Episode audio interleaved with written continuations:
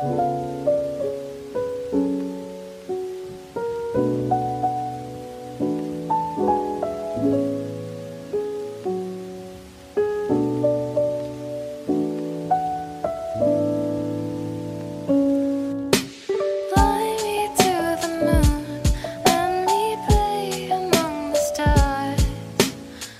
Buenos días, buenas tardes o buenas noches, según desde qué punto del mundo me estás escuchando o a qué hora has decidido darle al play a este humilde podcast.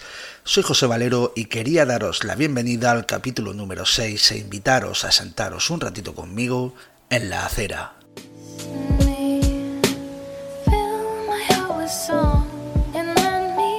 Todo el mundo ha oído hablar de él, pero muy pocos saben realmente qué es lo que es por lo que en este sexto capítulo vamos a hablar de un libro bastante famoso, el Kama Sutra.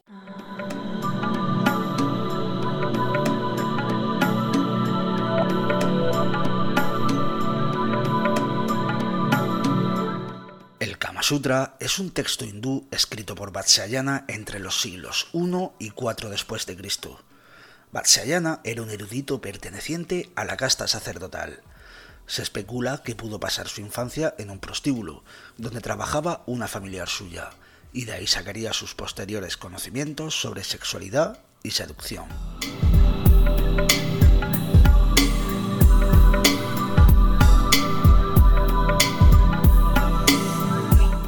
El Kama Sutra se compone de 36 capítulos que versan sobre siete temas como el sexo, el matrimonio y temas por el estilo, por lo que podemos decir que es un manual de autoayuda que a día de hoy sigue estando vigente en Oriente y Occidente. Llegó a Europa en 1883, cuando el explorador británico Richard Francis Barton transcribió la primera versión en inglés.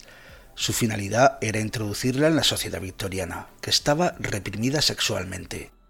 En 1962, Estados Unidos lo legalizó, aunque los capítulos que se viralizaron fueron los relacionados con el sexo, por lo que explica que la gran mayoría de la gente piense que es un libro de posturas sexuales.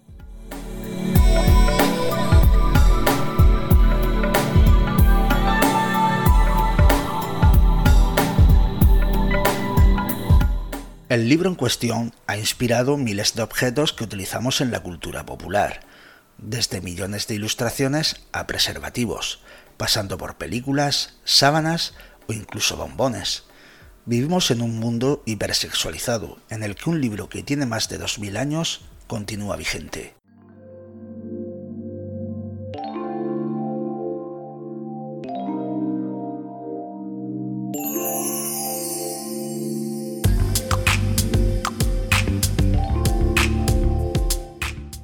Sin embargo, solemos pensar que el Kama Sutra es únicamente un libro sobre el sexo. En realidad, esa es solo una pequeña parte del total que compone el texto. Además, y esto no lo sabe la gran mayoría de las personas, ni siquiera tiene imágenes.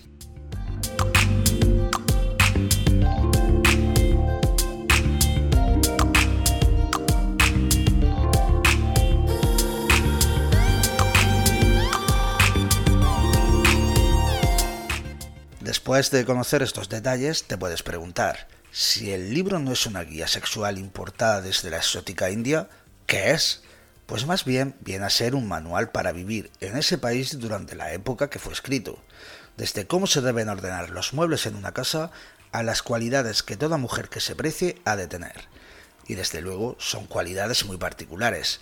Según Vatsayana, la fémina perfecta debía estar tatuada, saber cocinar, conocer el arte de la guerra o enseñar a hablar a los pájaros, entre otras cosas.